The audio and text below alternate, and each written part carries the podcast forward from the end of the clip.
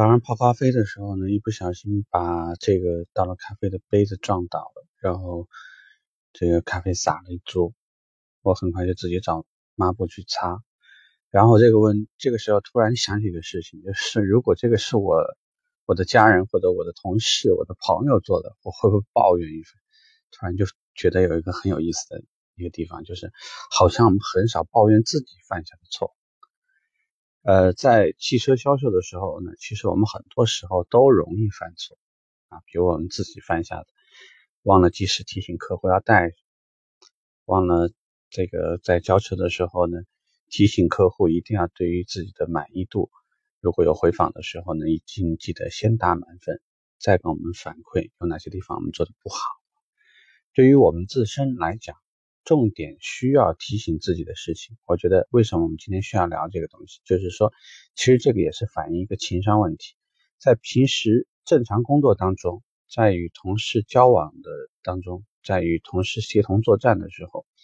我们可能下意识的会对自己所做的错误，瞬间只想着迅速的就把它 over 掉，就算了。但是呢，却很容易对于我们同事在自己工作。当中，比如说有个朋有个同事帮我代交车，因为在细节上忽略，导致我客服扣分了；或者呢，因为他对于我交车的这台车验的不是特别细，所以呢，就之后导了导致了一些客户的抱怨啊，一些问题，然后就显得特别特别的不爽，好像不找些机会反击一下就不行。但是如果这个差错是自己犯的，也许可能就是我自己当时。多打了一个电话，忘了这台车到底洗的什么样的情况，或者是预检的时候呢，马马虎虎一带而过，可能这个事情就过了。我们很少抱怨自己，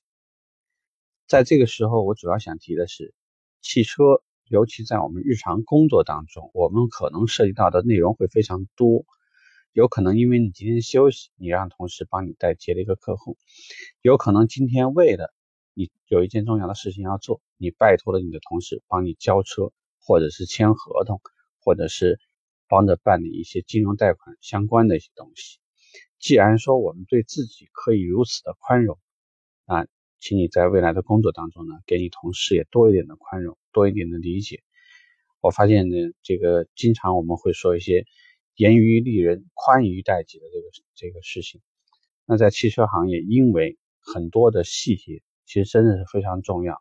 如果说你和你的同事，在这些工作当中，有时候协同会有问题，或者说以后你的朋友都不愿意帮你了，我觉得对你来讲呢，也许也是一件很大的麻烦。所以希望今天早上呢，我自己的一个小遭遇吧，作为一个心得给大家分享一下。啊，如果说你也像我一样，平时喜欢老是拿着手电筒打别人，自己呢却完全会无视自己的错误，那也许我们有些事情需要改一下。OK，这个话题我们聊这吧，拜拜。